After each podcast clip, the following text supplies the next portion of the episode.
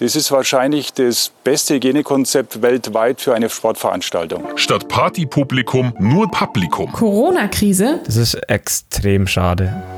Karriere-Highlight. An dem Tag, wo das halt bekannt wurde, dass Oberstoff die WM bekommt, war das dann schon mal so kurz mal nachgerechnet, wie alt ich dann bin. Bin ich da dabei oder kann ich dabei sein oder nicht? Man, man merkt schon, dass es äh, alles nervöser und es ist schon größer irgendwie. Wir bekommen viel mehr Aufmerksamkeit in der Zeit von der Weltmeisterschaft als sonst bei einem Weltcup. Kurioses. Der Ehrgeiz hat völlig gefehlt, aber ich habe mich irgendwie durchgemogelt. Seid ihr auch noch mit anderen Hobbys aufgewachsen? Ja, also ich, ähm, oh, ich weiß gar nicht. Die nordische Ski-WM bei Ski Happens.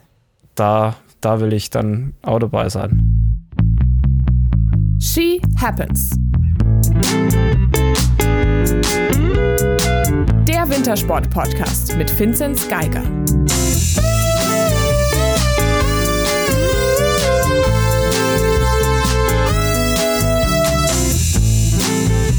Hallo, hallo, liebe She Happens Gemeinde. Wir haben den ganzen Winter hierauf hingearbeitet und jetzt sind wir dabei. Die WM, WM der Hulm. Los geht's mit der nordischen Ski-WM. Und wir begleiten euch und wir sind natürlich Moritz Batscheider und mir zugeschaltet sind aus Garmisch-Partenkirchen Corinna Horn. Hello. Und auch hier aus Oberstdorf Vinzenz Geiger. Hallo. Und wir müssen vorweg sagen, wir haben ja reichlich Gästewünsche von euch bekommen über äh, Instagram. Und um ein ganz fieses Klischee mal umzudrehen, weil es kam sehr oft der Wunsch nach einem Skispringer. Jetzt können wir euch sagen, es ist nicht so, als ob wir das nicht mehrfach versucht haben. Wir haben da sehr viel Energie und Arbeit reingesteckt. Bei den skispringenden Menschen ist es aber auf jeden Fall so, dass die, das männliche Geschlecht wirklich das Komplizierte ist. Und darum haben wir uns gedacht, machen wir es uns einfacher und machen es uns spaßig und laden einen wunderbaren Gast ein, den wir schon mal hier hatten. Willkommen zurück, Katharina Althaus. Hi. Das ist, ähm, wie gesagt, mit deinen männlichen, männlichen äh, Kollegen ist es echt immer etwas schwierig. Die Kommunikationsfreude etc. Umso schöner, dass du Ja. Zeit für uns hast. Ja, danke, dass ich äh, nochmal hier sein darf und das mitmachen darf. Wie geht's dir soweit? Wir stehen, also wir zeichnen auf in der Woche vor der WM. Also heißt, es sind jetzt die, stehen die letzten fünf Tage an, bevor es dann wirklich losgeht. Ja, genau. Also noch bin ich recht entspannt, ähm, aber jetzt merkt man schon langsam, dass es jetzt äh, auf die WM zugeht. Ähm, jetzt ist nicht mehr lang und ja, man sieht hier jetzt im Ort oder auch an der Schanze, jetzt bewegt sich nochmal richtig was und die Spannung steigt schon. Es steht jetzt an, also der wird schon gewesen sein, wenn das hier draußen ist, ein ähm, Weltcup in Rasnov, bei dem, was man sonst ja selten sieht, die Damen und die Herren gemeinsam sind es auch einen Mixed äh, Weltcup, Mixed Team Weltcup geben wird. Und du lässt den aber aus. Warum genau? Genau, also ähm, ich weiß aus der Erfahrung, dass es mir besser tut, wenn ich vor der WM nochmal ein bisschen Ruhe gebe, ähm, mich auf mein Training konzentriere. Äh, ich werde oder springe jetzt dann nochmal in Garmisch auf der großen Schanze, was mir auch immer sehr gut tut, ähm, nochmal Großschanze zu springen vor so einem Ereignis. Und ja, ich äh, spare mir den ganzen Reisestress, ähm, nochmal unterwegs zu sein in ja, keinen so guten Hotel, ähm, mit keinem so guten Essen. Und ähm, ja, ich versuche jetzt einfach nochmal ein bisschen Energie zu tanken vor der WM und das geht natürlich am besten zu Hause. Die Saison lief ja bisher für die deutschen Skispringerinnen jetzt noch nicht so gut leider. Du bist die beste Deutsche aktuell im Gesamtweltcup auf Platz 9. Was ist denn so dein kleines Saisonfazit bisher? Ja, also ähm, ich hätte es mir erhofft, dass ich vielleicht äh, besser schon in die Saison starten kann. Ähm, ich bin jetzt Schritt für Schritt nach vorne gekommen, bin leider noch nicht ganz ähm, vorne dabei, aber es fehlt wirklich nicht mehr viel und ich hoffe, dass ich jetzt eben noch die paar Tage vor der WM ähm, nochmal gut trainieren kann und eben den kleinen Schritt vielleicht jetzt äh, noch aufhol, was mir jetzt bei den Weltcups noch gefehlt hat. Ja, es ist natürlich immer schwierig, wenn man ähm, gerade so eine Saison hatte wie die Seefeld-Saison, wo das alles so einfach lief, ähm, ohne groß zu überlegen, einfach ein Wettkampf wie der andere lief. Ähm, ist jetzt natürlich ein bisschen eine andere Saison. Ich starte ein bisschen anders in die WM daheim, aber ähm, ich finde es jetzt gar nicht, gar nicht groß schlimm, ähm, dass ich jetzt noch nicht auf dem Podest stand. habe ja Gott sei Dank jetzt dann die WM, wo es hoffentlich klappt. Mm, das Thema Saison bisher ist ja insofern auch interessant, als dass wir das letzte Mal gesprochen haben, Anfang Dezember, nachdem der Weltcup-Auftakt der Lillehammer schon mal abgesägt war, sage ich mal, und ähm, es generell unklar war, wie viel ihr überhaupt machen könnt. Wie ist dein, dein Fazit dazu im Sinne von, man stand am Anfang der Saison da und hatte überhaupt keine Ahnung, okay, wie oft können wir springen, bis es dann zur WM geht? Wie sieht's da aus? Ja, also es ähm, ging eigentlich bis jetzt die ganze Saison so weiter. Also wir wussten dann wirklich nur kurz bevor wir gefahren sind, ähm, findet der Wettkampf statt oder nicht, ähm, dürfen alle kommen oder nicht. Ähm, ich hatte noch die Hoffnung, ähm, dass vielleicht Lillehammer jetzt die Woche vor Rasnoch noch, noch, Rasnoch noch stattfindet, aber ähm, war leider nicht ganz so. Ähm, ich kann es natürlich auch verstehen, aber ähm, ja, ich hätte mich schon nochmal auf Lillehammer ähm, gefreut, aber gut. Ähm, ja, es ging einfach jetzt irgendwie die ganze Saison so weiter, dass man äh, hoffen musste, dass die Wettkämpfe stattfinden und die, die stattgefunden haben, waren auch ähm, richtig gut von der Organisation her. Ähm, ich habe mich jetzt nie irgendwie groß unsicher gefühlt oder nicht genug geschützt gefühlt. Von dem her ähm, war ich da schon mal recht dankbar, dass wir den ein oder anderen Weltcup hatten. Ihr seid auf der Großschanze jetzt bisher noch nicht so gut zurechtgekommen, wie ihr es euch wahrscheinlich gewünscht hättet. Habt ihr schon, also kannst du genau sagen, woran es bei dir gelegen hat? Ja, also ähm, ich, wir hatten ja bis jetzt nur Titisee als Großschanze. Ich bin davor noch nie auf der Schanze gesprungen, ähm, war für mich das erste Mal dort. Ähm, eigentlich recht untypisch, weil wir sonst ähm, alle Schanzen ganz gut kennen in unserem Weltcup-Kalender. Ähm, bin da nicht ganz optimal reingekommen in den Wettkampf, ähm, musste mich erstmal an die Schanze gewöhnen, an auch die Anlaufspur, die jetzt nicht wie bei den neueren Schanzen ähm, überall die gleiche ist. Ja, habe dann da leider nicht äh, die Kante immer erwischt und ähm, das macht natürlich dann einiges aus. Dann ähm, springt man halt nicht ganz vorne mit, sondern halt um die Plätze 10 oder so. Hm, wie merkt man das? Also, oder was, was fühlt sich dann anders an in einer, in einer Natureisspur versus die, die neuen, wie heißen die Finzi? Wie heißt der Erfinder? Die neuen äh, Spuren? Da gibt es, glaube ich, keinen Erfinder, da gibt es mehrere Marken, aber ja, wird jetzt Keramikspur, würde ich es jetzt nennen, aber so, oder Kombispur, also wo man halt im Winter einfach eine kleine Eisschicht äh, über die Sommerspur drüber legt und dann nicht auf dem Naturschnee anfährt, sondern eben auf Eis. Genau, aber genau. wie merkt man, also wie, wie macht sich das bemerkbar dann? Ähm, man merkt einfach, dass es, also ich glaube, wir sind da schon mittlerweile ziemlich verwöhnt. Ähm, bei einer Natureisspur sind natürlich ähm, ja Huckel mit drin. Ähm, die ist natürlich nicht optimal vom Fahrgefühl. Ähm, da ist die ein oder andere Kurve mit drin. Ähm, es stockt vielleicht mal eher. Ähm, dann hatten wir natürlich ja, nicht das schönste Wetter. Es hat äh, geregnet, es hat geschneit, wo die Spur dann auch langsamer wurde. Ähm, das war auch nicht fürs gesamte Feld immer gleich von der Geschwindigkeit her. Also ähm, war nicht ganz einfach zu springen und ähm, ja, wie gesagt, wir sind da, glaube ich, in den letzten Jahren ziemlich verwöhnt gewesen, was die Spuren angeht und ähm, das bringt einen natürlich dann, wenn man auf so Schanzen nicht mehr trainiert, ähm, schneller mal raus als ähm, ja, wenn wir das einfach regelmäßiger hätten. Ja, und was äußere Umstände wie Wetter und so weiter angeht, wart ihr definitiv nicht verwöhnt diese Saison. Ich erinnere mich dran, das, das Springen in Lubno, das sah wirklich sehr, sehr traurig aus. Ja, gut, also zu Lubno muss ich sagen, ich bin da jetzt, glaube schon neun oder zehn Mal gewesen und das war ich kenne es fast nicht anders. Ähm, in der Region gibt's nicht viel Schnee, ähm, da ist immer nur Dreck und Matsch. Ähm, dass die die Chance jedes Jahr hinbringen, ähm, Respekt. Also ähm, es funktioniert schon jedes Jahr, dass die Chance steht, aber ja, drumrum oder auch fürs Fernsehbild ist natürlich nicht ganz so optimal und ja, vom Wetter verwöhnt sind wir leider nicht, aber kann ja noch werden, hoffentlich bei der WM. Ja, gefühlt kommt das immer so rüber, Ljub nur das Einzige, was da gut ist, sind die Zuschauer. Und das hat ja dieses Jahr auch gefehlt. Genau, also sonst sind da ja immer richtig, richtig viele Zuschauer und das geht da auch richtig rund. Ähm, hat leider dieses Jahr auch gefehlt. Das war echt, ja, wenn man das, glaube so gesehen hat, ziemlich traurig. Finzi, du spähst die ganze Zeit. Also wir zeichnen am, am Dienstag, den 16. Februar auf, während äh, die, die Entscheidung im Parallelevent bei der WM in Cortina noch fällt. Hast du ein Update für uns kurz?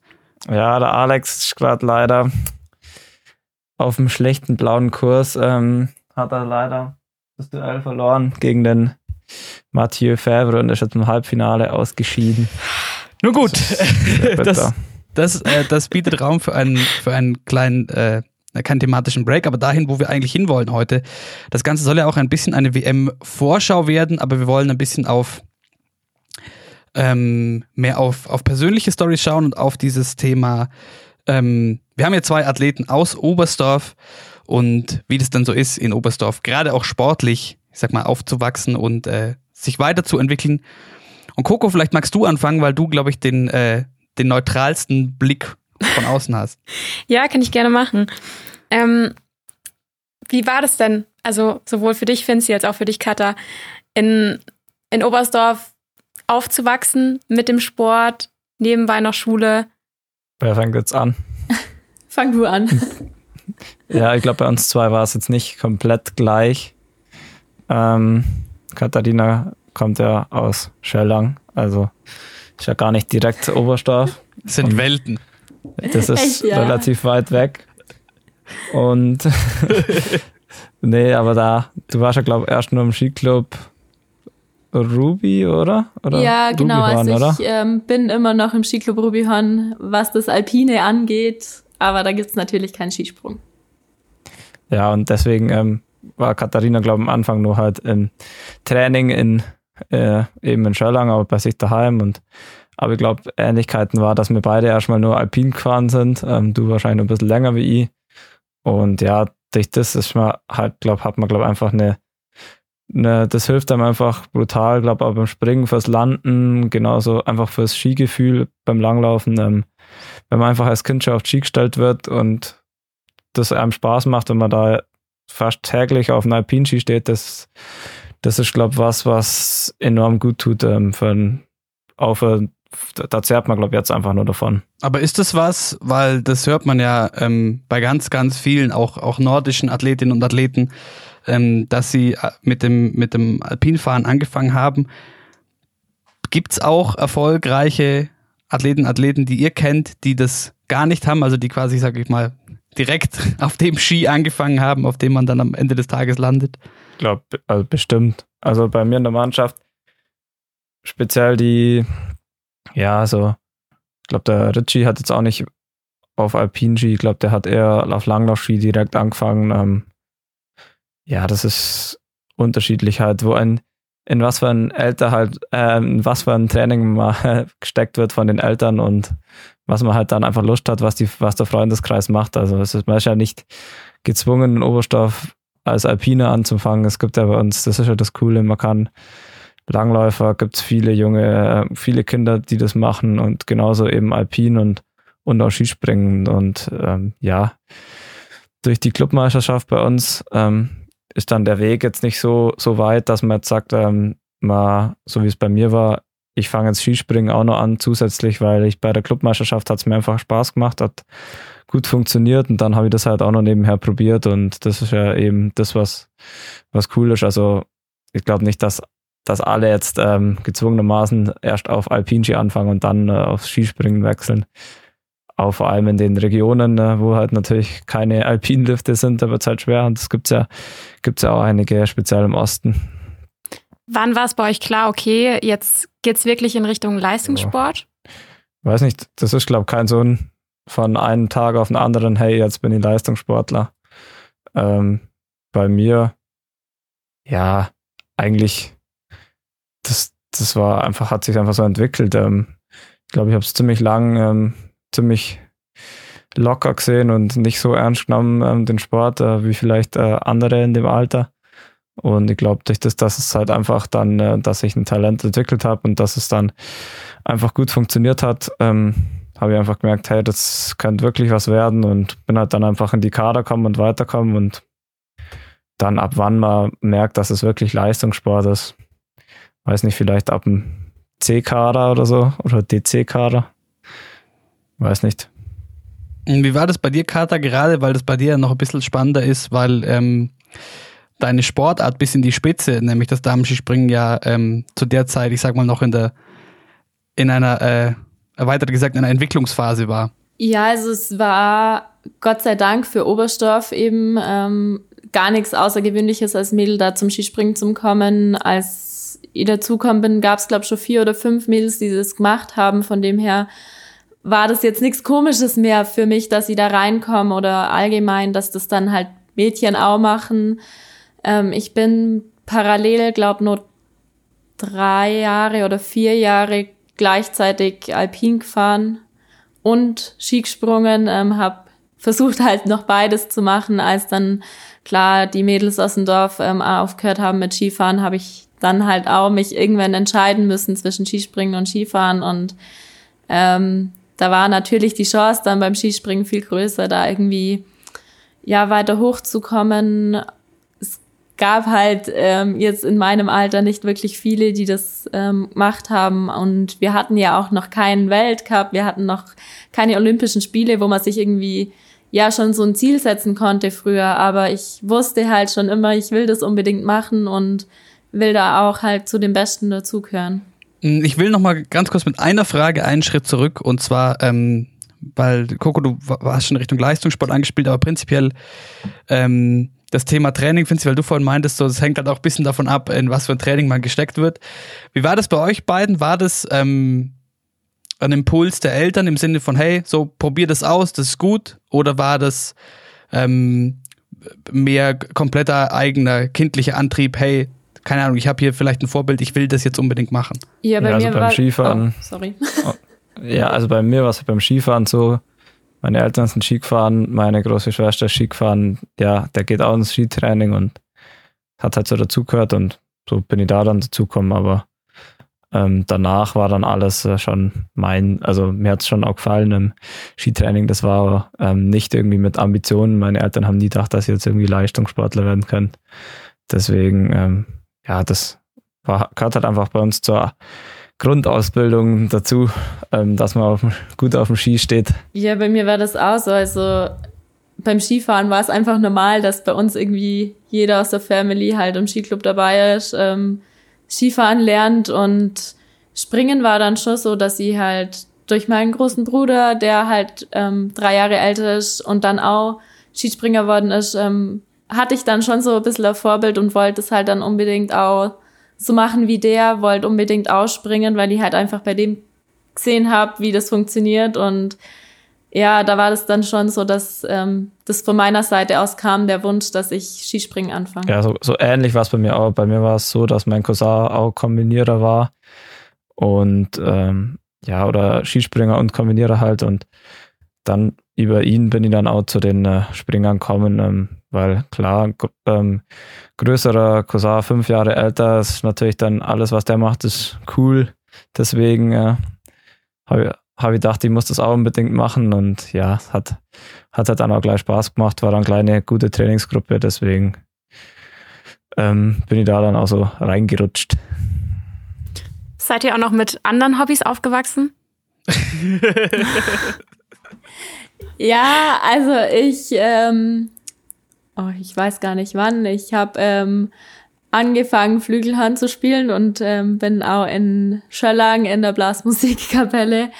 ähm, jetzt nicht mehr ganz so aktiv, aber ähm, ja, ist schon auch nochmal so ein, so ein Hobby, wo mich dann einfach ja, ablenkt oder halt, wo ich nochmal ähm, abschalten kann vom Sport dann. Ja, bei mir war es ähm, musikalisch nix, aber ich glaube, ich habe eine Zeit lang äh, mehr trainiert als so eine, also so fünfte, sechste Klasse habe ich glaube mehr trainiert wie jetzt.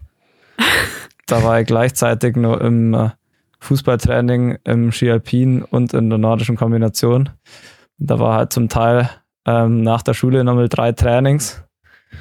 Da war ich immer ziemlich fertig am Abend, aber das war halt auf jeden Fall cool und ich glaube, davon zehre ich auf jeden Fall jetzt noch. Ähm, ja, und ähm, eine Weile lang war ich nur bei der Schurplattler und aber das war, ich weiß gar nicht, wann ich das aufgehört habe. Ja, das, wenn man das nur als Hobby sieht, ähm, dann habe ich das auch noch gemacht eine Weile, aber das ist dann als erstes weggefallen.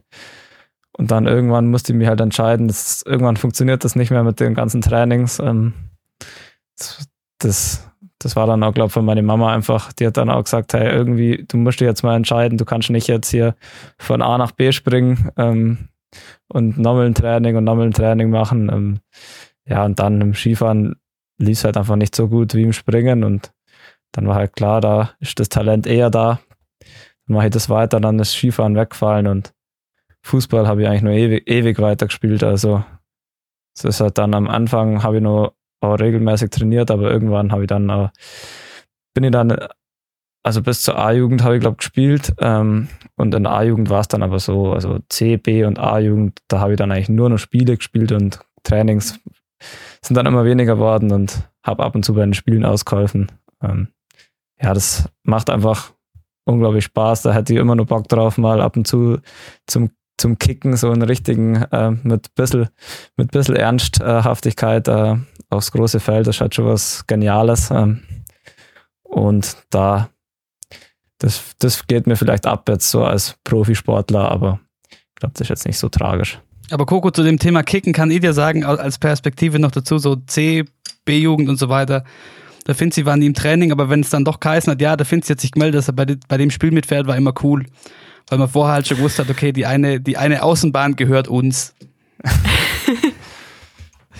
das ja, sehr gut. halt übers Tempo kommen, wenn die Technik halt fehlt. Ball vorbei legen und hinterher rennen. Da, da, damals schon. Aber zum Thema, ähm, das ist, man, man, man, man rutscht da so rein und auch in den Leistungssport. Da muss man vielleicht auch dazu sagen, für alle, die das, die das, die das nicht kennen, dass ähm, das könnt ihr viel, viel besser erzählen als ich, aber dass ja zum Beispiel das, das Training im Skiclub Oberstdorf ähm, auch bei auch bei jüngeren Kids wahrscheinlich schwer vergleichbar ist mit, weiß ich nicht, im Dorffußballverein oder so, wo man ein, zwei Mal die Woche trainiert, sondern das fängt ja recht früh an, dass man da recht oft trainiert so. Ähm, und dann da und dann da eben vielleicht drum auch gar nicht merkt, so, dass das äh, auf einmal mehr wird und das auf, ein, auf, auf, einem anderen, auf einem anderen Level passiert. Aber habt ihr da, kriegt ihr da Kontraste mit bei, bei Teamkollegen von euch, bei denen, die vielleicht aus einer ganz anderen Gegend kommen, mit einem ganz anderen Background, wo nicht so ein, so ein großer, durchorganisierter Skiclub dahinter steht? Ich glaube, dass ähm, bei uns jetzt im Team, die jetzt nicht ähm, ja bei so einem großen Skiclub ähm, groß worden sind oder reinkommen sind, ich glaube, dass die dann eher halt über das Internat, über Sportinternat in ähm, Oberhof oder so dann den Weg gefunden haben, da dazu zu kommen. Also ich glaube, da sind wir schon, ähm, ja, ist einfach ein Privileg hier, weil eben hier alles steht. Wir haben die Chancen hier, die Trainer sind hier. Ähm, klar mit der Schule die Kooperation. Wir haben halt alles vor Ort und müssen dann nicht irgendwie irgendwo auf ein Internat oder ähm, ja weit weg von daheim. Und das mussten, glaube ich, bei mir aus dem Team schon einige dann. Ja, und das ist, glaube ich, das, ähm, wie du vorhin ähm, mit dem Leistungssport angesprochen hast, das ist natürlich was anderes, glaube ich, wenn man dann den Schritt wagt und sagt, hey, man geht jetzt eine Stunde, zwei oder drei Autostunden von daheim weg auf ein Internat und macht da dann den Sport. Ich glaube, dann weiß man, okay, man nimmt das jetzt äh, auf jeden Fall ernst und will da auch was erreichen und das gab es halt bei uns gar nie und mal, wenn die halt aufgehört hat, dann hat die aufgehört, dann wäre mein Leben normal weitergegangen. Also da hat sich gar nichts geändert. Und ja, deswegen ist es einfach, wie Katja schon gesagt hat, ein Privileg, bei uns aufzuwachsen. Und ja, ich sehe halt dann ganz viele von meinen Kumpels dann auch später, die waren halt, sind halt von irgendwo herkommen aufs Internat. Und da war dann, glaube schon auch ein bisschen mehr Druck von den Eltern da, so, hey, wir zahlen für das Internat, ihr, ihr geht's da hin, dürft da in Oberstdorf ähm, trainieren. Und seid zusammen im Kader, also so ungefähr jetzt der streng die auch an. Und ja, der Druck, der war halt nie bei mir nie da. Also ich glaube, das hat da ziemlich lang gedauert, bis meine Eltern überhaupt mal so überlegt haben, dass es vielleicht profimäßig was werden könnte bei mir. Und ich habe da, ja, im Schüler gehabt, dann war ich ein bisschen weiter vorne dabei dann irgendwann und da hat man dann schon den Traum, auch Profi zu werden, aber das, das auf einmal, es wird, es wird halt einfach von Jahr zu Jahr einfach alles ein bisschen professioneller und das Training wird mehr und viele hören dann halt irgendwann auf, aber wenn es einem einfach so Spaß macht und man dann auch Ehrgeiz entwickelt, dann dann ist man halt auf einmal angekommen im Leistungssport und ja, ich glaube, bei mir war da auch viel der Einfluss von meinem langjährigen Heimtrainer, vom Thomas Müller, ähm, der mir dann als, weiß nicht, wie alt wir da waren, glaube so elf oder zwölfjährige ähm, übernommen hat. Ähm, da als erstes war er nur Skispringer und dann eben Kombinierer beim Thomas. Ähm, und dann halt mich da bis ich 18, 19, äh, ja, bis ich 18 war, halt trainiert hat und Jahr für Jahr unsere Trainingsgruppe war einfach genial und da hat man sich gegenseitig gepusht und der hat das einfach alle Stufen halt so mitgemacht mit dem Trainingsplan und allem. Das ist von Jahr zu Jahr einfach professioneller worden, ohne dass man es so richtig mitbekommen hat. Aber für diesen Kontrast ähm, müssen wir auch gar nicht so weit schauen, so Coco, weil so was, was, was, ich, ich sehe dich die ganze Zeit schon nachdenken, was passiert in deinem Kopf, weil wir haben es ja schon mal besprochen, bei dir war das ja eben genau anders. Da gab es diesen einen Punkt und okay, ich muss daheim wegziehen, wenn ich mal diesen Sport machen möchte. Ja, ich kann dir da jetzt gar nicht so sagen, was in meinem Kopf vorgeht. Ähm, ich fand es eigentlich nur ganz lustig, was der Finzi erzählt hat, weil ich halt einfach so das komplette Gegenteil war. Ähm, ich bin extra für den Sport von zu Hause weggezogen. Ich konnte auch nicht gerade schnell mal übers Wochenende nach Hause fahren, weil meine Eltern einfach fünf Stunden weg wohnen. Und ich habe dann meine Eltern auch teilweise zwei, drei Monate nicht gesehen. Klar, ähm, wenn man von zu Hause weggeht, ist das schon nochmal eine ganz andere Sicht, die man auf den Sport dann hat. Das mit der Drucksituation, die man vielleicht von den Eltern bekommt, dem würde ich jetzt gar nicht mal so zustimmen. Man hat nämlich natürlich auch an sich ganz andere Erwartungen. Ich meine, ich bin ja nicht zur Gaudi mit Ende 14 zu Hause ausgezogen. Und als ich dann aufgehört habe, war es auch nicht so, dass mein Leben jetzt erstmal ganz normal weitergegangen ist. Viele meiner Freunde, die dann aufgehört haben, für die war das oft okay, weil die leben ihr Leben ganz normal weiter, nur halt, dass halt der Sport nicht mehr da ist. Und da hat sich im Grunde bei denen nicht so viel geändert. Die wohnen immer noch zu Hause. Die leben ihr Leben genauso, wie sie es davor auch getan haben. Und bei mir war es halt so, ich bin dann erstmal den Sommer über einige Monate wieder nach Hause nach Mainz zu meinen Eltern gezogen.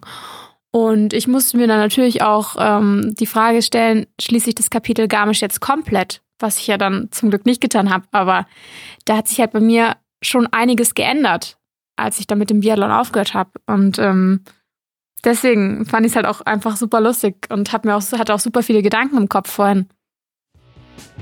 Wir sind gleich wieder da.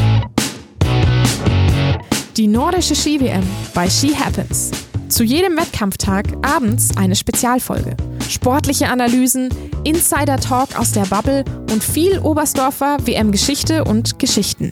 Los geht's am Donnerstag, den 25. Februar.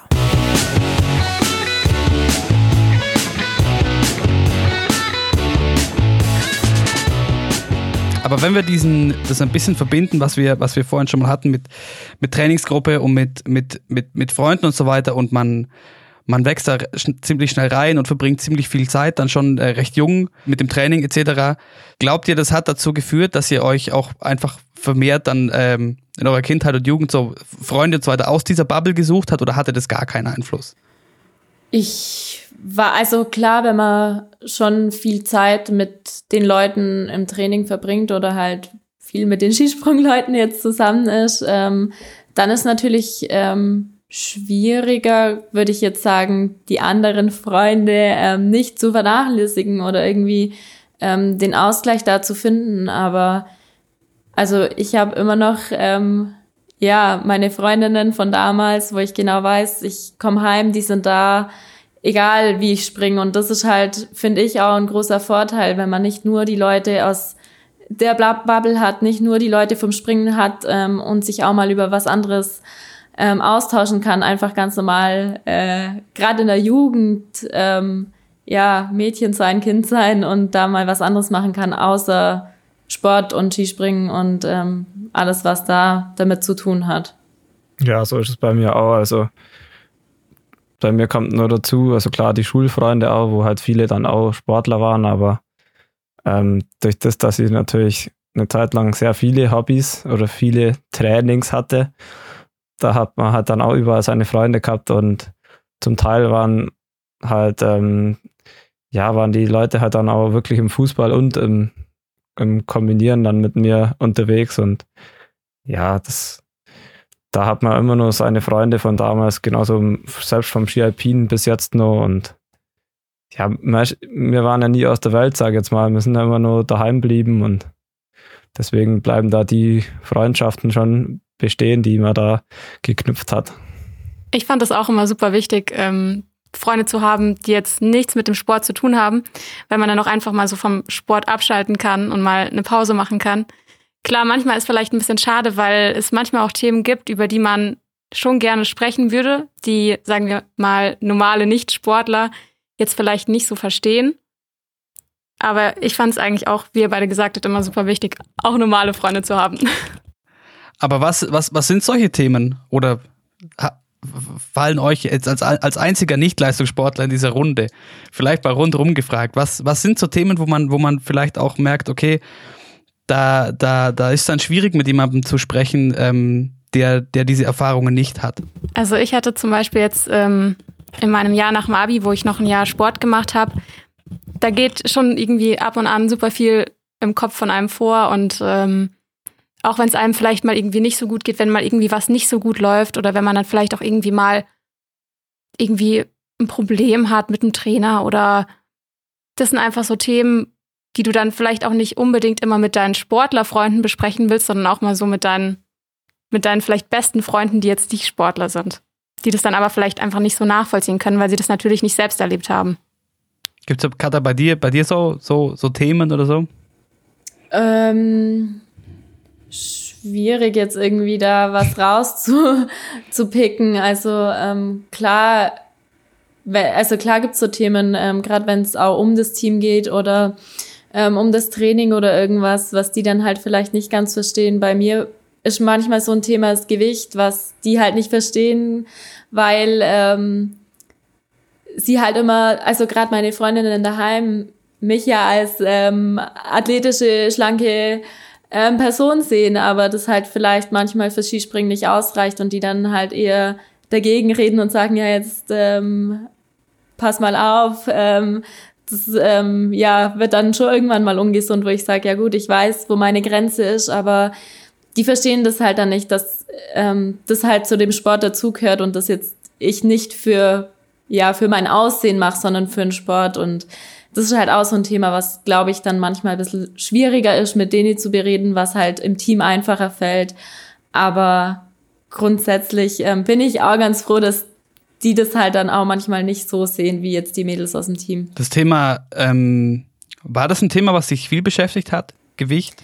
Ja, schon, ähm, weil ich von ja, klein auf nicht zu den leichtesten Athletinnen gehöre. Ich gehöre jetzt immer noch nicht dazu, ähm, weil ich eben sehr muskulös, sehr athletisch bin. Ähm, wir haben eine Ernährungsberaterin im Team, die mir jetzt die letzten Jahre verdammt gut geholfen hat, ähm, dass ich eben da dann auch weiterkomme, ohne irgendwie, dass ich mich runterhungern muss oder ähm, irgendwie Hauruck-Aktionen starte. Ähm, ich bin, glaube ich, von Saison zu Saison ein bisschen leichter geworden und ich merke auch, dass es mir beim Springen hilft. Ähm, Im Sommer wiege ich wieder ein bisschen mehr, im Winter wieder weniger, aber ähm, es ist schon bei mir eigentlich immer Thema gewesen, ja.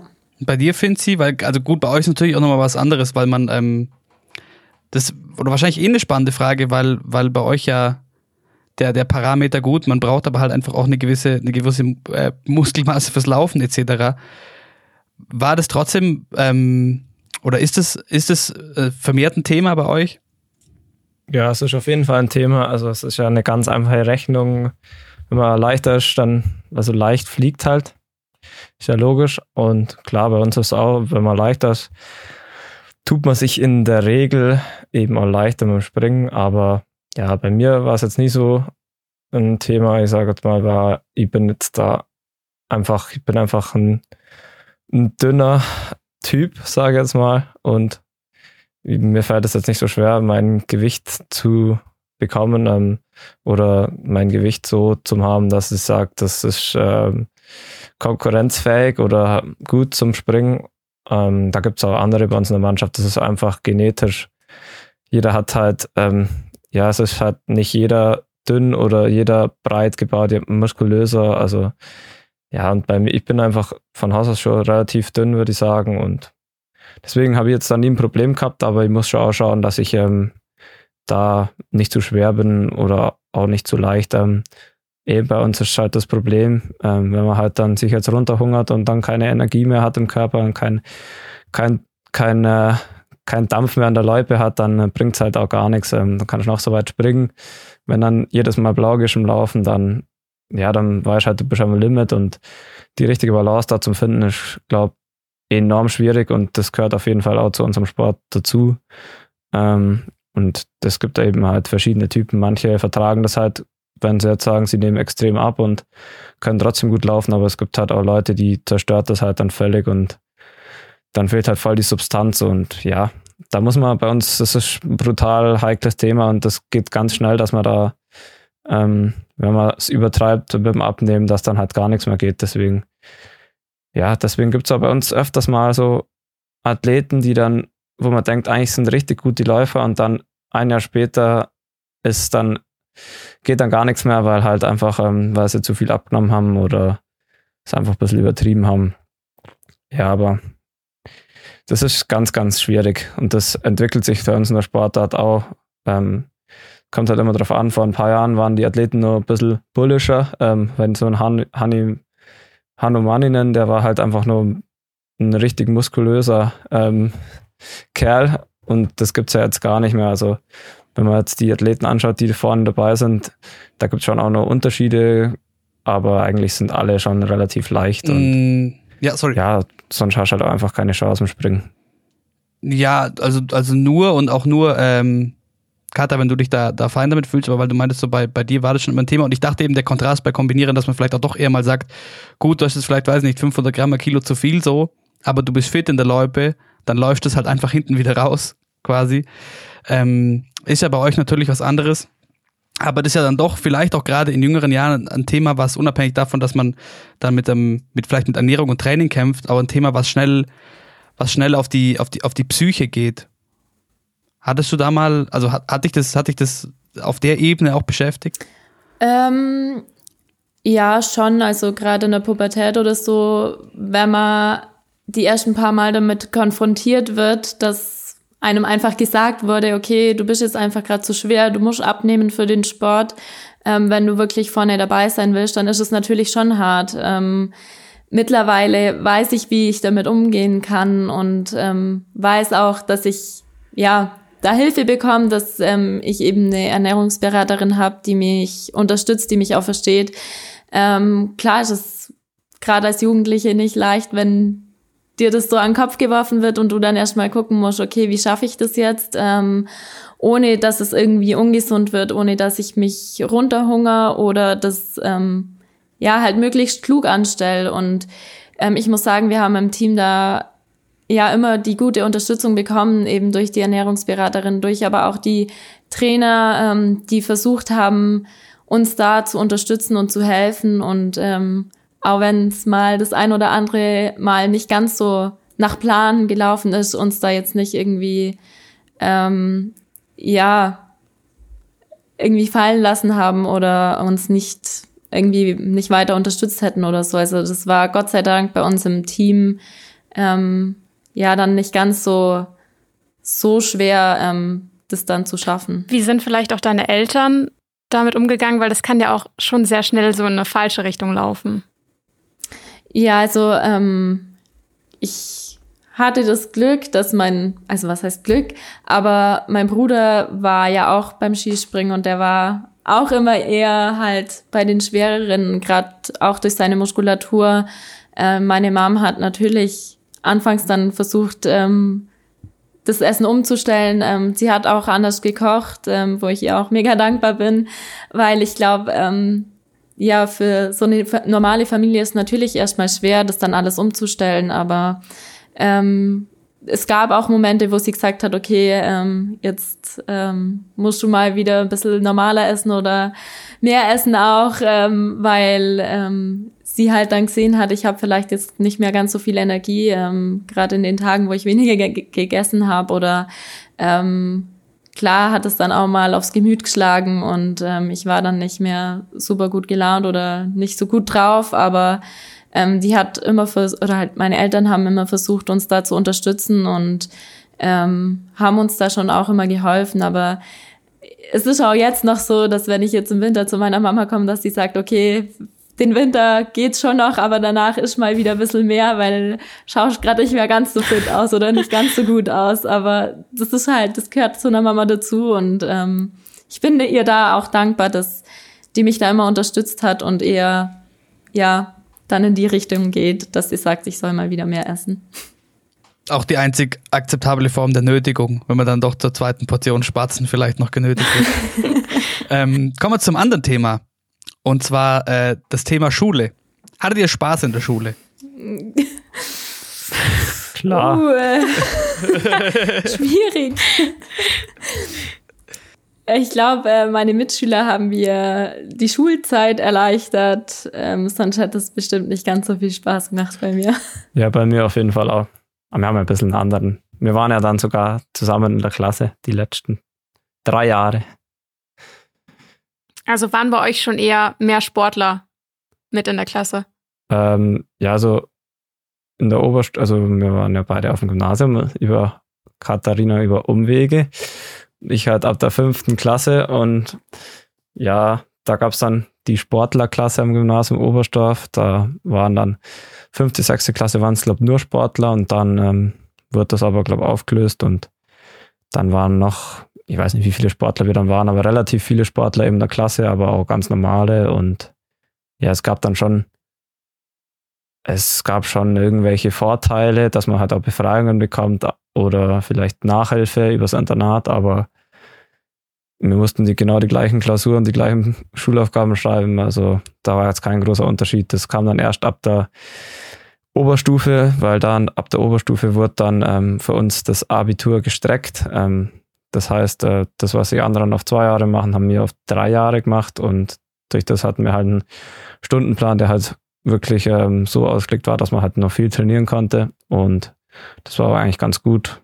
Und dann haben wir das Abitur halt auch ganz normal geschrieben, aber haben halt einfach das auf drei Jahre gemacht, was die anderen auf zwei Jahre gemacht haben. Ja, ich habe ein paar Umwege genommen. also Realschule war es schon auch so, dass es da eine Sportklasse gab, die fünfte und sechste Klasse. Ähm, war ich nur mit Sportlern in der Klasse, dann bis zur zehnten ganz normal.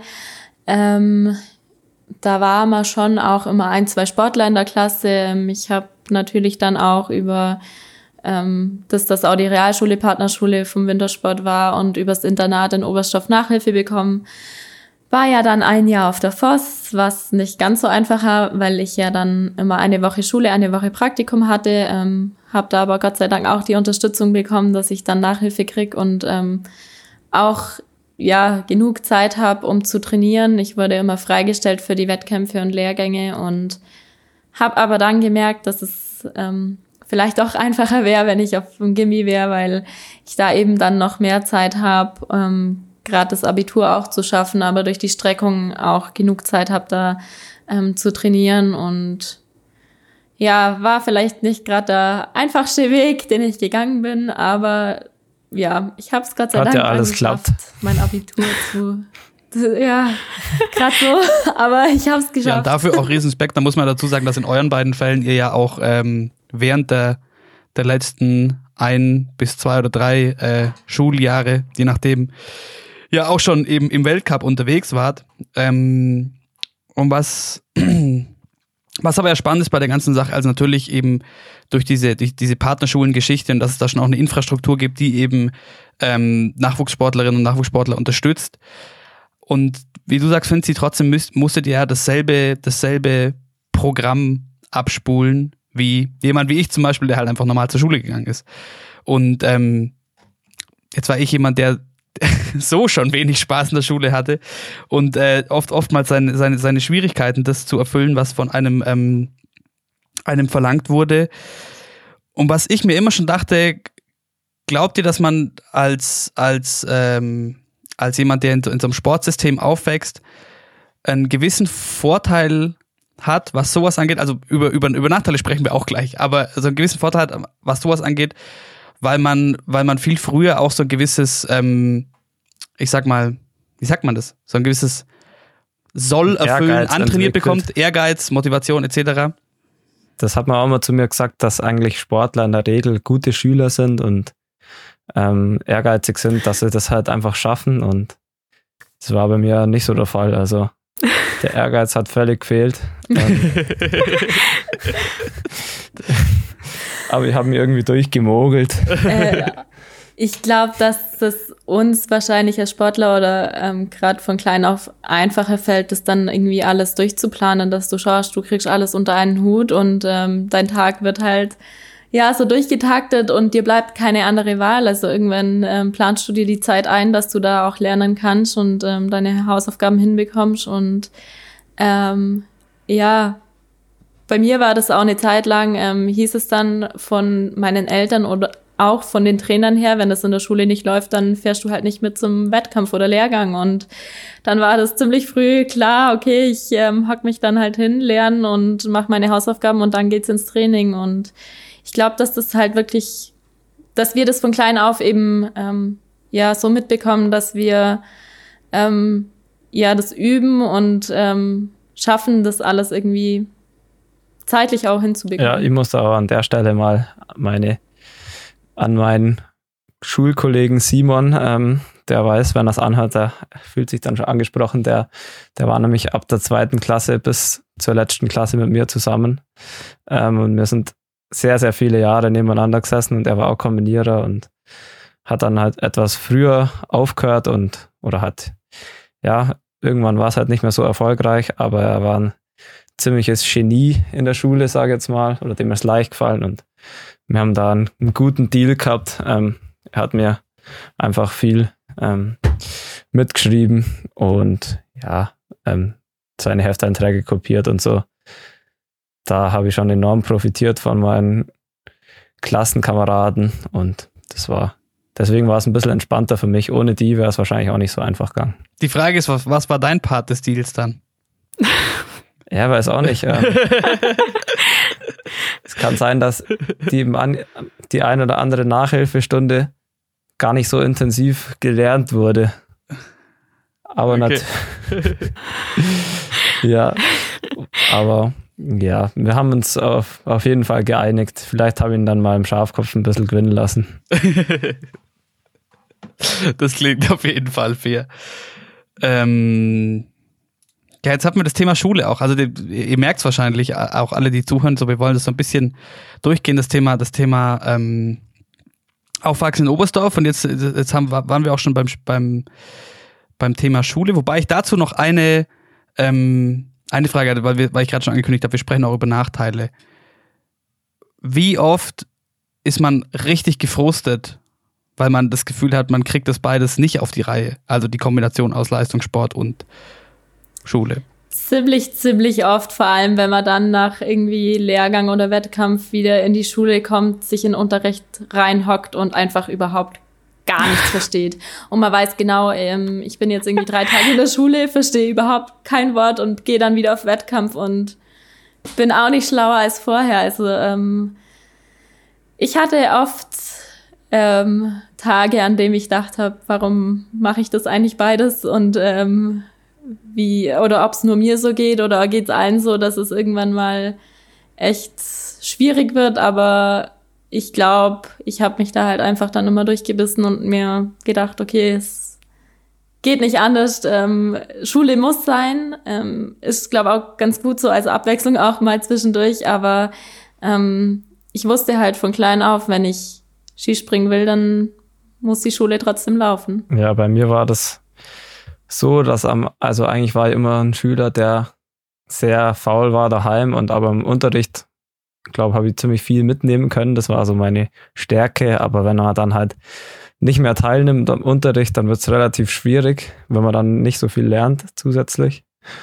Und ich weiß eigentlich gar nicht, wie ich das hinbekommen habe, aber ich glaube, da hat mir meine Stärke geholfen, dass ich äh, einfach nicht so ein Typ bin, der dann irgendwie den Kopf in den Sand steckt, sondern dass ich denke, ja, ist doch wurscht, das wird schon irgendwie laufen und dann ist es irgendwie gelaufen, also ich weiß auch nicht.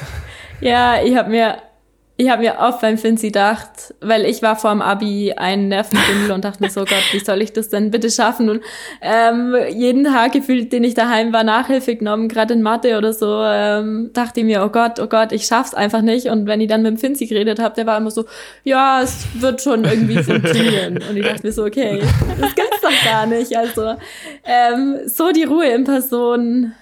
Ich hätte mir manchmal gewünscht, dass ich auch so wäre. Ja, ich hätte mir manchmal gewünscht, dass ich vielleicht ein bisschen ernster nehme, dann wäre vielleicht ein bisschen eine bessere Note rauskommen, aber bin, ich, bin, ich bin nicht unzufrieden.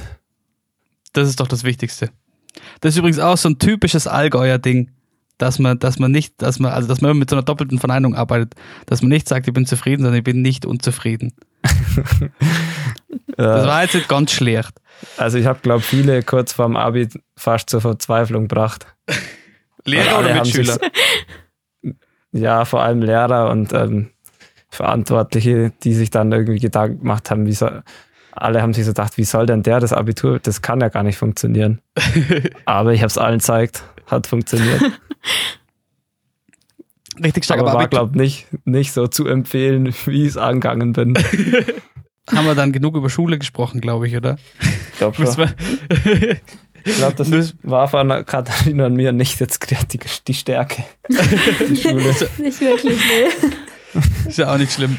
Meine bisher immer in meinem Leben auch nicht, die Schule. Ähm, aber wir, wir wollen ja uns in Richtung äh, der WM jetzt hinarbeiten in dieser Folge. Und ein Thema, was die Coco und ich noch ähm, uns überlegt haben, was interessant ist, ist nämlich der Thema in Oberstdorf, wir nennen es mal in Oberstdorf wohnen bleiben. Weil wir hatten es gerade davon, finde ich gerade bei dir, es war nicht klar so, ähm, man macht dann Abi und dann vielleicht doch im Kopf, okay, gut, und wenn es mit dem Sport nichts wird, dann danach vielleicht studieren oder so.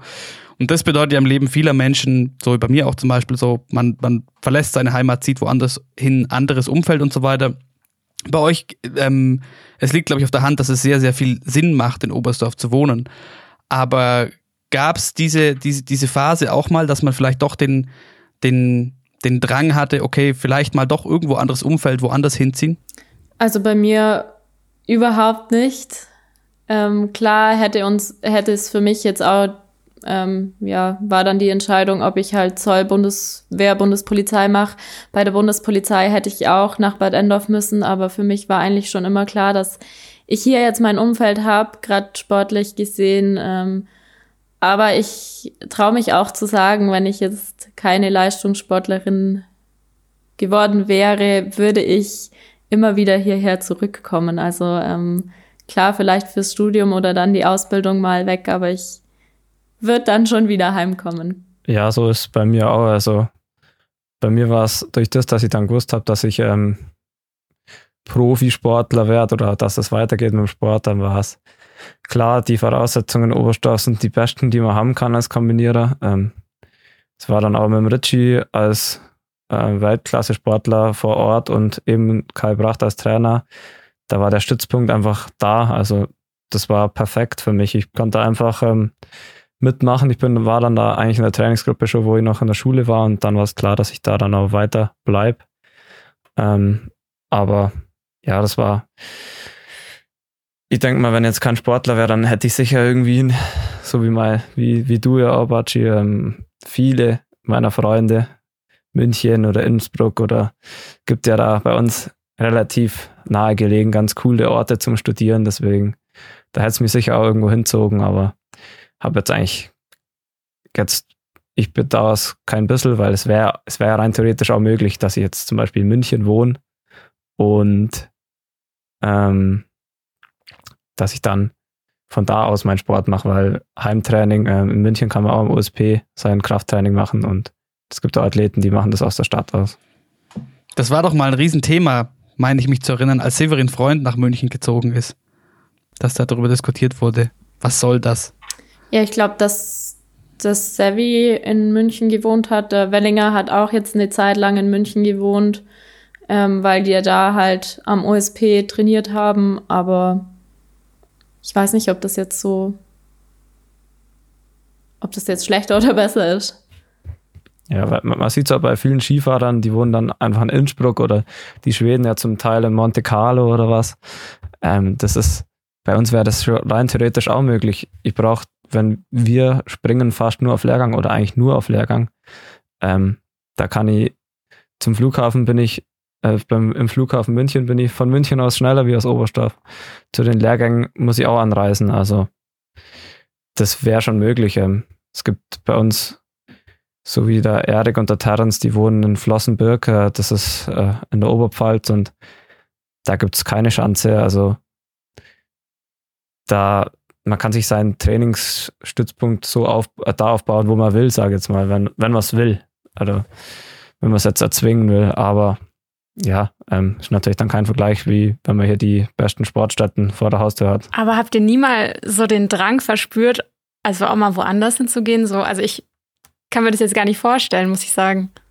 Nee, ich glaube, dass wir, also ich für mich, ähm, ich bin so viel mit dem Sport unterwegs, seit Jahren schon, eben seit ich 15 bin, bin ich so viel unterwegs im Weltcup den ganzen Winter, dass ich, ähm, ich mich würde es jetzt, glaube ich, nicht groß irgendwie von daheim wegziehen, ähm, auch in Zukunft nicht. Ich habe jetzt nicht das Bedürfnis, da für längere Zeit irgendwie weg zu müssen. Ja, auch nicht kein bisschen. Da bin ich sehr, sehr heimatverliebt. Also ich bin gern auf Reisen, ich fahre gern in Urlaub, auch mal weiter weg, aber also jetzt mal eine Weile woanders wohnen, würde ich mir vielleicht auch mal noch durchgehen lassen, aber gegen Oberstadt, da kommt einfach nichts an. Da, Außer natürlich Schöllern. Schöllern. Ja, aber das ist, ich glaube, es gibt viele in Oberstoff, wo so denken und ich bin da halt auch echt brutal ähm, versessen drauf, da zu bleiben, weil es einfach hier einfach, ich liebe es einfach hier, das ist einfach genial. Ja, das, dazu zwei Sachen. Und zwar zum einen ist ja dann doch auch faszinierend, wie der Sport dann irgendwie so, oder über den Sport, so viele Leute doch auch irgendwie sich an, an so einen Ort zum Beispiel binden. Coco, ich meine, du, also du bist jetzt schon eine Weile lang raus so und sitzt gerade auch immer noch in deiner Wohnung in Garmisch, was ja auch vollkommen cool ist. Oder auch viele, also ich erinnere mich doch an einige Leute, die irgendwie mit uns auf der Schule waren, die im Internat waren und dann aber danach doch auch irgendwie sich in Oberstdorf oder Umgebung irgendwie nach einer Wohnung gesucht haben und, und da geblieben sind. Und ja, Oberstdorf, ich kann das schon, ich kann das schon auch nachvollziehen. Bei mir ist zum Beispiel so, dass es schon noch eine Phase gab, zwischenzeitlich, wo mich Oberstdorf mal genervt hat und ich schon noch diesen Drang hatte, wegzugehen.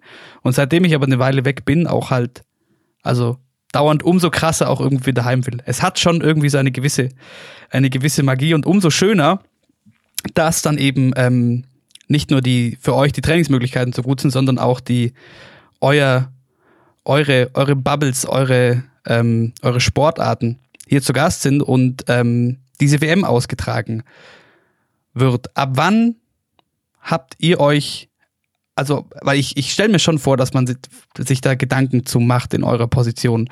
WM zu Hause, was kann da passieren und so weiter. Wann hat das angefangen? Falls es angefangen hat. Wahrscheinlich da, wo sie wo es bekannt wurde, dass es bei uns wärmer ist. Also da war ich noch nicht irgendwie so, hatte jetzt nicht Ambitionen dazu, da irgendwie was zum Reißen, aber wo das festgestanden ist, ähm, da war klar, dass da, da will ich dann auch dabei sein. Also, und das wird dann von Jahr zu Jahr, wo es näher kommen ist und die Erfolge besser wurden, äh, ja, wo mehr Erfolge da waren, kam es dann, wird es immer stärker und jetzt habe ich mir jetzt da keine so konkrete Gedanken, habe mir das dann immer gar nicht gemacht, weil ich glaube, ähm, die Motivation, das sieht man, die ist auf jeden Fall extrem da. Ähm, jetzt ohne Zuschauer ist natürlich ein bisschen was anderes, aber ich glaube, ähm, wir geben auf jeden Fall unser Bestes und wir wollen da um die Medaillen mitkämpfen und ja, das ist ja der Traum von jedem Sportler. Ja, ich glaube auch, wie der Finzi sagt, an dem Tag, wo das halt bekannt wurde, dass Oberstoff die WM bekommt, war das dann schon mal so kurz mal nachgerechnet, wie alt ich dann bin. Ähm, bin ich da dabei oder kann ich dabei sein oder nicht? Und ähm, das war dann schon so, dass man sich gedacht hat, okay, ähm, Jahr für Jahr, dass man dann besser worden ist, ähm, wird die Chance natürlich größer, dass man da dann halt jetzt bei der WM daheim auch was reißen kann. Und ja, jetzt spätestens nach Seefeld, wo ich gesehen habe, ähm, wie weit ich gekommen bin, ist natürlich der Wunsch, ähm, gerade noch größer und die Motivation jetzt noch größer, da auch ähm, was zu reißen und ähm, damit zu kämpfen, um die Medaillen, ähm, einfach alles da reinzulegen und alles zu geben, dass man da ja möglichst weit vorne dabei ist. Das ist immer so der, der Klassiker, wenn man, weil das klingt dann immer alles so brutal weit weg. So, ich weiß noch, wie zwei die Spiele 2018, wo das abgestimmt wurde, dass München es nicht macht. Und da habe hab ich auch mal schon so gerechnet, okay, Olympische Spiele 2018 in München, wie alt bin ich dann da? Und dann kommt immer wieder eine Entscheidung, okay, das sind jetzt noch zehn Jahre, hm, rechnen wir mal. Ja, bis dahin, bis dahin könnt ihr eigentlich, da bin ich glaube ich in einem guten Alter. Ist dann immer so die, die Rechnung, obwohl man ja überhaupt nicht weiß, was bis, da, bis dahin passiert. Aber ich glaube, da rechnet jeder erstmal. Aber ist es dann, wenn man sich so eine krasse Vorfreude aufbaut, also jetzt mal, jetzt mal ganz ehrlich, war das jetzt die Umstände, unter denen wir aktuell leben, seit es gut am Jahr, ähm, gab es da einen Moment der, der, der, der krassen Enttäuschung irgendwie, jetzt, als, als irgendwann klar war, okay, das wird wahrscheinlich so laufen, wie es jetzt läuft? Ja, also schon. Ähm, klar, ich habe am Anfang war auch ziemlich naiv und dachte, okay, jetzt mit der Pandemie, hoffentlich geht's bald wieder vorbei. Aber jetzt, klar, hat man schon fast damit gerechnet, dass ähm, gerade so wie es dann lief bei uns, dass dann keine Zuschauer dabei sein werden. Aber ähm, das ist natürlich dann schon enttäuschend, wenn man sich auf so ein großes Ereignis so gefreut hat oder so freut, ähm, wirklich da alles reingibt, jeden Tag sich ein Hintern aufreißt und dafür trainiert und ähm, Klar können wir jetzt von Glück reden, dass wir die WM trotzdem daheim haben, aber es wird halt komplett anders sein. Ähm, ohne Zuschauer in einem leeren Ort, in einem leeren Stadion dann den Wettkampf zu haben, ist natürlich schon enttäuschend, weil es ist für uns ein Privileg, zu Hause eine WM zu haben. Ähm, das ähm, ja, kann nicht jeder Sportler von sich behaupten, dass er an seinem Heimatort eine WM mit dabei sein dürfte. Und wenn das dann halt genau auf den Zeitpunkt fällt, dass halt leider keine Zuschauer da sind, dass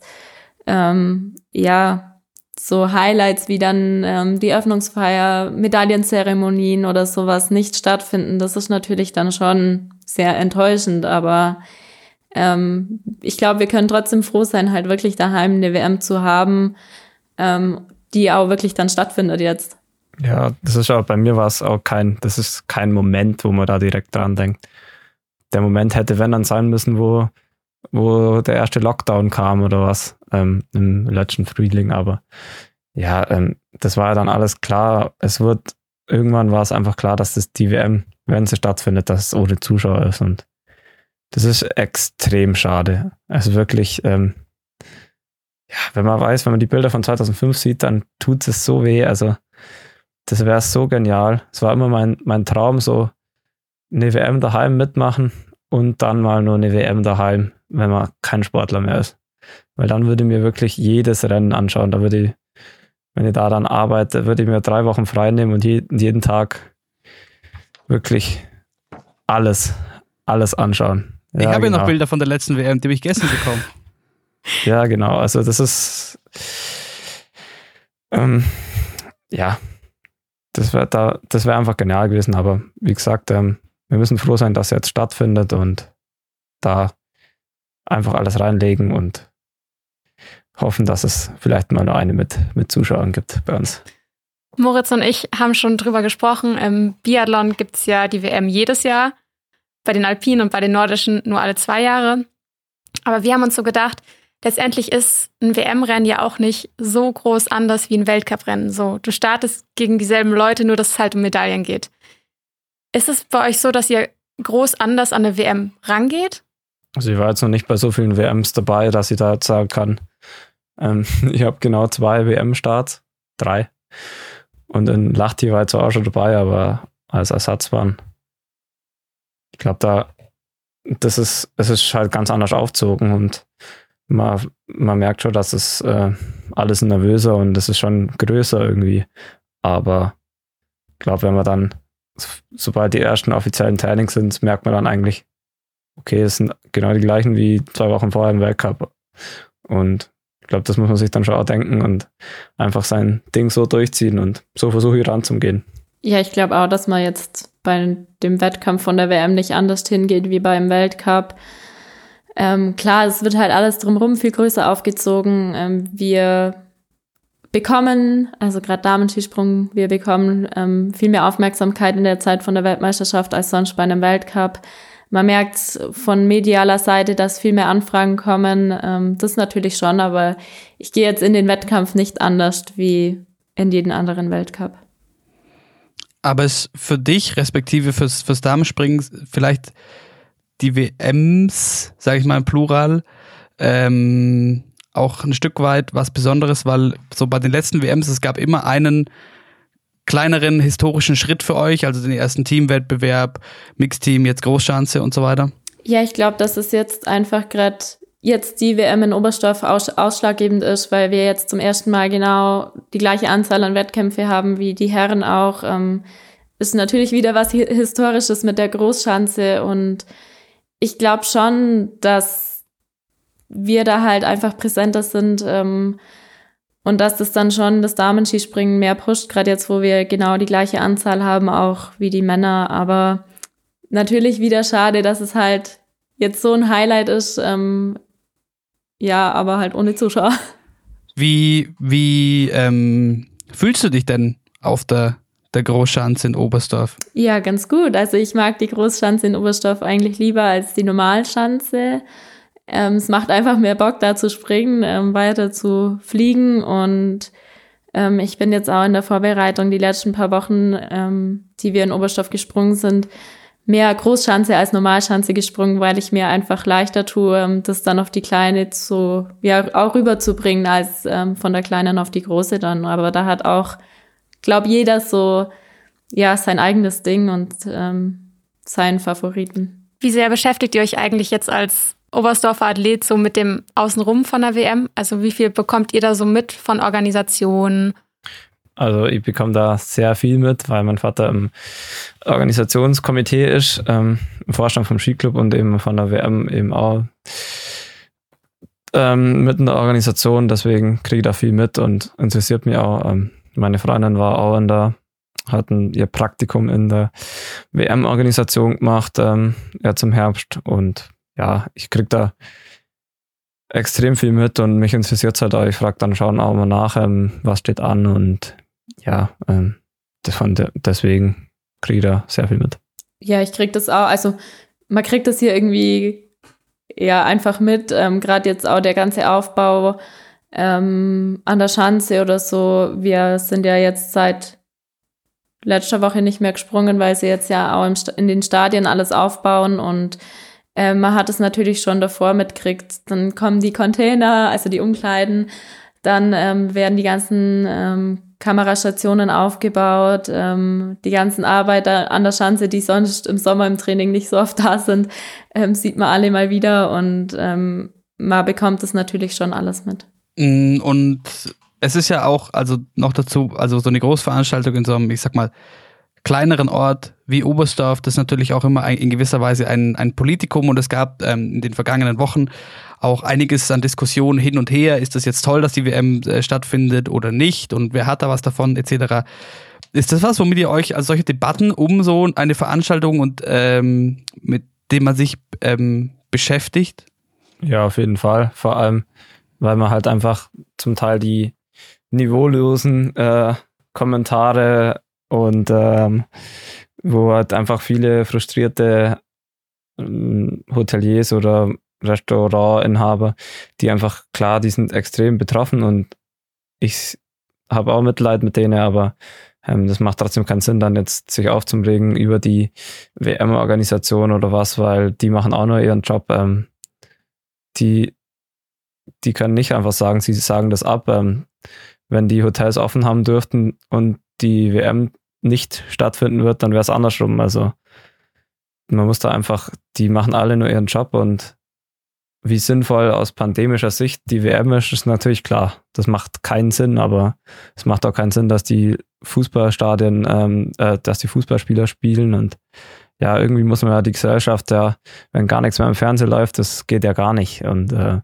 irgendwie muss man ja die, die Leute, die daheim hocken, ähm, die müssen ja auch Biathlon anschauen ähm, und Skispringen, Kombination, Langlauf, das sind ja alles Highlights. Ähm, man muss die ja auch irgendwie noch ähm, für irgendwas begeistern können und mit einem Hygienekonzept, wie es jetzt bei der WM ist, ähm, ich glaube nicht, dass wir da jetzt enorm irgendwie gefährden. Also das ist jetzt kein zweites Ischgl, wie es schon mal geheißen hat. Ja, es ist ja auch was anderes, weil es ist halt einfach, es ist unser Beruf, ähm, es hängen halt noch mehr Arbeitsplätze dran, wie man halt wirklich oft sieht. Ähm, klar sehen die Leute dann im Fernsehen nur die, weiß nicht, 50, 60 Athleten, die da ähm, runterspringen oder dann laufen, aber das Ganze drumherum, wie viele da mitarbeiten und ähm, wie viel dann dahinter steckt, auch wie viel natürlich Geld auch damit zusammenhängt, ähm, das sieht man halt im Fernsehen nicht und das sehen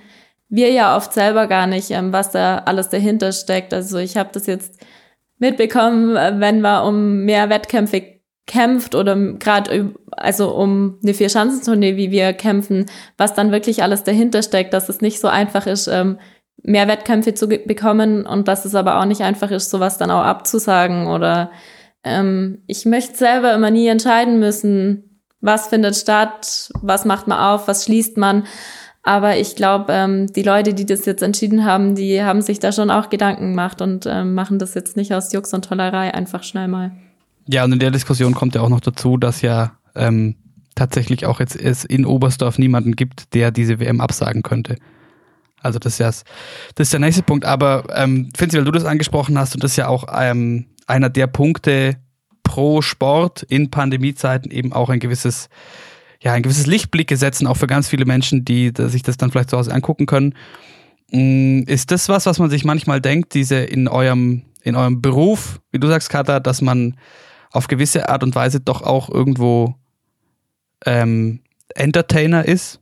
Das denkt man, also man, ich bekomme das immer mit, aber man, währenddessen denkt man da gar nicht dran. Also man schaut wirklich also ich bin jetzt kein irgendwie, kein Typ, der sich irgendwie so selbst darstellen will oder also ich konzentriere mich wirklich nur auf den Sport und dann, wenn ich es irgendwie sehe, wenn ich mich selber im Fernsehen sehe, dann denke ich mir, hey, das, das könnte man auch irgendwie anders nutzen oder ausleben. Ich könnte mir da irgendwie extrem, keine Ahnung, die Plattform nutzen und irgendwelche, um mich so und so darzustellen, aber das ist, so bin ich einfach nicht. Und ja, ich, ich sehe den Sport, klar, ähm, wir machen das, wir dürfen das machen, weil wir die Leute unterhalten, aber für mich ist einfach der Beruf und ich denke da jetzt nicht dran, ich muss da jetzt jemand unterhalten, ich denke einfach dran, ich will meine Leistung bringen und ich will einfach Spaß dabei haben und ja, dass, dass es im Fernsehen übertragen wird und dass so viele anschauen, ist dann einfach nur ein, ein cooler Bonus.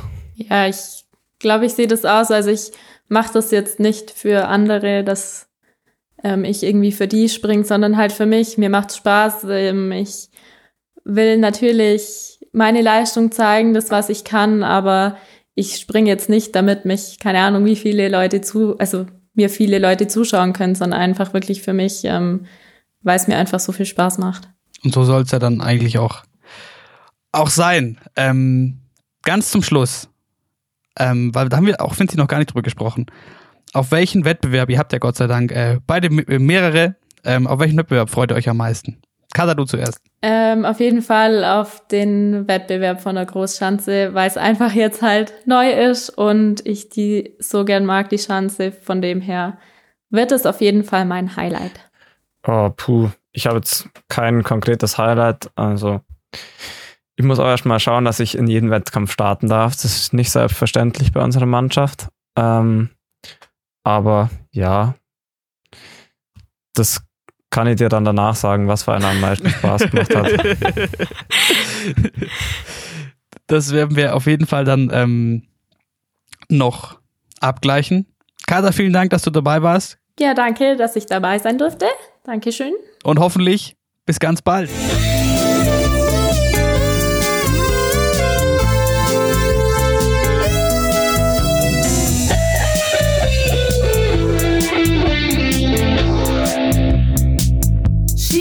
Happens.